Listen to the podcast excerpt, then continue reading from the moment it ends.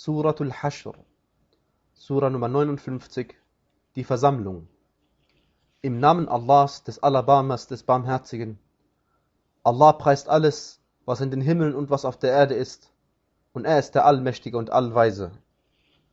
Er ist es, der diejenigen von den Leuten der Schrift, die ungläubig sind, aus ihren Wohnstätten zur ersten Versammlung vertrieben hat.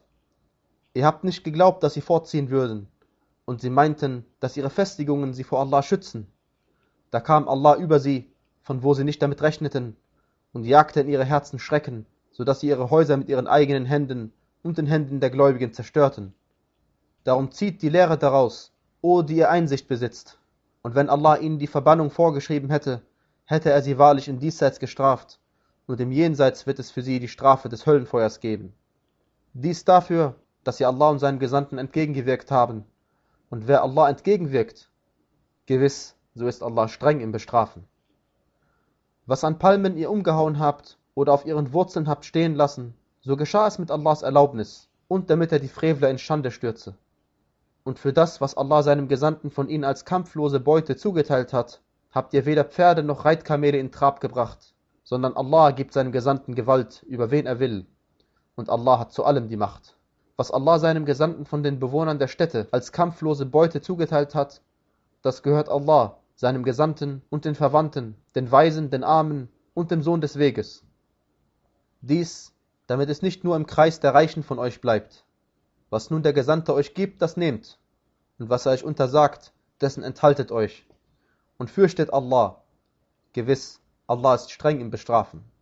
Das gehört den armen Auswanderern, die aus ihren Wohnstätten und von ihrem Besitz vertrieben worden sind, weil sie nach Huld von Allah und Wohlgefallen trachten und Allah und seinem Gesandten helfen das sind die Wahrhaftigen.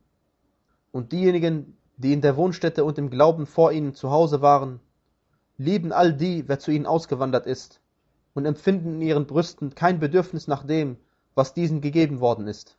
Und sie ziehen sie sich selbst vor, auch wenn sie selbst Mangel erlitten. Und diejenigen, die vor ihrer eigenen Habsucht bewahrt bleiben, das sind diejenigen, denen es wohl ergeht. Und diejenigen, die nach ihnen gekommen sind, sagen, unser Herr, vergib uns und unseren Brüdern, die uns im Glauben vorausgegangen sind, und lasse in unseren Herzen kein Groll sein gegen diejenigen, die glauben. Unser Herr, du bist ja gnädig und barmherzig. Siehst du nicht jene, die heucheln? Sie sagen zu ihren Brüdern, die ungläubig sind von den Leuten der Schrift, wenn ihr tatsächlich vertrieben werdet, werden wir ganz gewiss mit euch fortziehen, und wir werden niemals jemandem gegen euch gehorchen, und wenn gegen euch tatsächlich gekämpft wird, werden wir euch ganz gewiss helfen. Doch Allah bezeugt, dass sie wahrlich lügen. Wenn sie tatsächlich vertrieben werden, werden sie nicht mit ihnen fortziehen, und wenn tatsächlich gegen sie gekämpft wird, werden sie ihnen nicht helfen. Und wenn sie ihnen auch tatsächlich helfen sollten, werden sie ganz gewiss den Rücken kehren, und hierauf wird ihnen selbst keine Hilfe zuteil werden. Vor euch empfinden sie wahrlich größere Angst in ihren Brüsten als vor Allah. Dies ist so, weil sie Leute sind, die nicht verstehen. Sie werden nicht alle gegen euch kämpfen, außer in befestigten Städten oder hinter Mauern. Ihre Gewalt ist untereinander stark, Du meinst, sie halten zusammen, doch ihre Herzen sind verschieden. Dies ist so, weil sie Leute sind, die nicht begreifen. Es ist wie das Gleichnis derjenigen, die es nahe vor ihnen erlebten. Sie haben die schlimmen Folgen ihres Verhaltens gekostet, und für sie wird es schmerzhafte Strafe geben. Es ist wie das Gleichnis des Satans, wenn er zum Menschen sagt, sei ungläubig. Wenn er dann ungläubig geworden ist, sagt er, Gewiss, ich bin unschuldig an dir. Gewiss, ich fürchte Allah, den Herrn der Weltenbewohner. Und so wird das Ende von beiden sein, dass sie im Höllenfeuer sein werden. Ewig werden beide darin bleiben. Das ist der Lohn der Ungerechten. O, die ihr glaubt, fürchtet Allah und eine jede Seele schaue, was sie für morgen vorausschickt. Und fürchtet Allah. Gewiss, Allah ist kundig dessen, was ihr tut. Und seid nicht wie diejenigen, die Allah vergessen haben und die er dann sich selbst hat vergessen lassen. Das sind die Frevler. Nicht gleich sind die Insassen des Höllenfeuers und die Insassen des Paradiesgartens. Die Insassen des Paradiesgartens sind die Erfolgreichen. Wenn wir diesen Koran als Offenbarung einem Berg hinabsendeten, würdest du ihn wahrlich aus Furcht vor Allah demütig sehen und sich spalten sehen. Diese Gleichnisse prägen wir den Menschen, auf dass sie nachdenken mögen.